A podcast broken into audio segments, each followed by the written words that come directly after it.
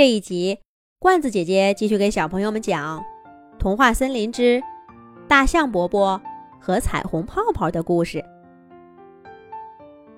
狮子兔趁着夜色，爬到大象伯伯家的院墙上，果然看到大象伯伯正兴高采烈的在院子里跳舞，还吐了几个泡泡。虽然天太黑了，狮子兔看不清那泡泡是什么颜色的，但他知道，那一定是彩虹泡泡。狮子兔高兴极了，哼！我这就去把小伙伴们都找来，看看大象伯伯还怎么抵赖。狮子兔心里想着，转身就要往院墙底下跳，可不小心碰到一片干树枝，发出哗啦一阵声响。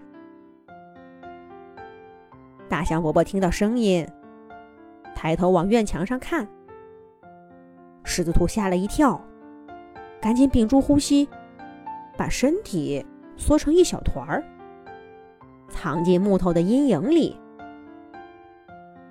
千万不要被发现呐！狮子兔默默的念叨着。他有点庆幸刚刚摔得一身泥了，要不然他雪白的毛发在月光下不知道得多扎眼。大象伯伯。站在墙根下看了看，没发现什么，就卷着鼻子回去了。狮子兔终于松了一口气。他等大象伯伯彻底走远了，才蹑手蹑脚的顺着树桩爬下去。这一回，他走得格外小心，没有再掉进泥坑里。不过这么一折腾，天也快亮了。既然大象伯伯诚心要保守这个秘密，现在带小伙伴们来，肯定什么都看不到。狮子兔决定等到明天晚上再说。不用问，接下来又是无比煎熬的一天。好不容易等到天黑，狮子兔赶忙把这个消息告诉了所有的小伙伴。狮子兔的描述再次勾起大家的好奇心。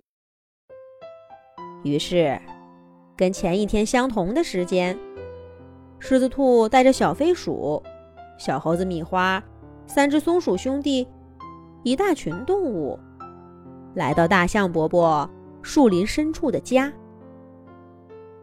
一路上，狮子兔多次叮嘱大家要放慢脚步，别说话。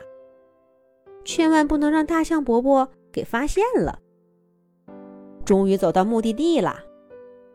狮子兔和小飞鼠、小猴子米花、三只松鼠兄弟爬到树桩上等待。羊小妹和小熊笨笨在墙根底下待着。小狗豆豆呢？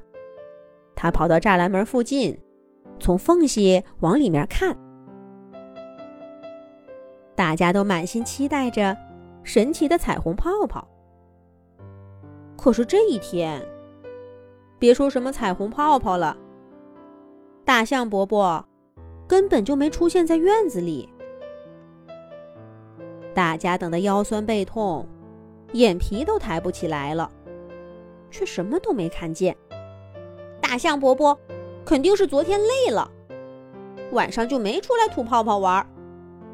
咱们今晚再来。肯定能看到。回去的路上，狮子兔对大家说：“可是小熊笨笨和羊小妹当即表示不再来了。小狗豆豆、小猴子米花和三只松鼠兄弟又跟着狮子兔跑了一晚上，还是什么都没看到。到了第三天，就只剩下小飞鼠。”还愿意跟狮子兔来了。不过，又一次守着空荡荡的院子，过了一夜之后，小飞鼠也打着哈欠说：“哦，狮子兔，这几天我不光跟着你来，白天也留意过大象伯伯，根本就没看见你说的什么彩虹泡泡。你该不会是真的看错了吧？不会的，绝对不会，小飞鼠，你要相信我。狮子兔着急地说道。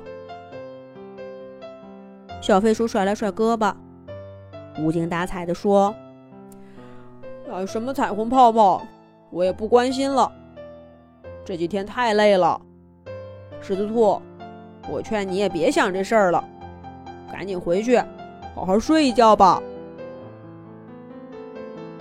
小飞鼠说完，从一棵树上滑翔到另一棵树上，回家去了。小飞鼠。小飞鼠，狮子兔在后面着急的喊了几声，也没喊住，气得他呀直跺脚。都不相信我，都不相信我，明明是真的。几天没睡觉的狮子兔，竟然一点都不觉得累。他满心想着的，就是一定要把这件事儿给弄清楚。狮子兔在童话森林里到处走，忽然，他看见大象伯伯正站在前方，欢快地跳着舞，鼻子上一个接着一个的吐着彩虹色的泡泡。大象伯伯的鼻子一下一下地往上顶，就像一个快乐的小孩子。狮子兔看到这情形，简直要气炸了。他跑到大象伯伯面前，气势汹汹地问道：“大象伯伯，您为什么不承认自己吐彩虹泡泡呢？害得大家都不相信我。”可谁知道，大象伯伯却看着狮子兔，不解地问道。小兔子，你是谁呀？这是怎么回事？